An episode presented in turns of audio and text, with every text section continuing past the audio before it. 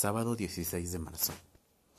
Esta mañana, el nuevo, Santini, intentó confesarse conmigo. No sé qué tendrá mi cara que siempre invita a la confidencia. Me miran, me sonríen. Algunos llegan hasta hacer la mueca que precede al sollozo. Después se dedican a abrir su corazón. Y, francamente, hay corazones que no me atraen. Es increíble la cómoda impudicia, el tono de misterio con que algunos tipos secretean acerca de sí mismos. Porque yo, ¿sabe, señor? Yo soy huérfano, dijo de entrada para atornillarme en la piedad.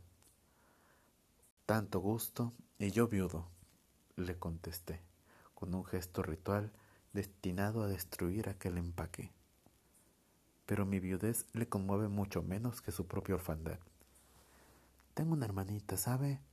Mientras hablaba de pie junto a mi escritorio, hacía repiquetear los dedos frágiles y delgados sobre la tapa de mi libro diario.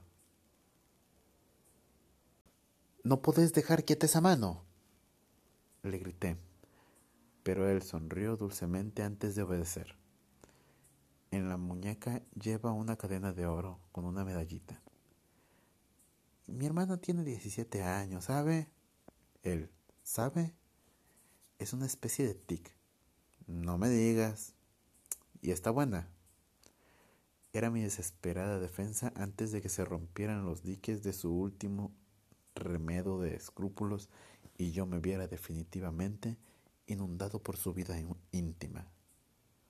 Usted no me toma en serio, dijo apretando los labios, y se fue muy ofendido a su mesa. No trabaja demasiado rápido.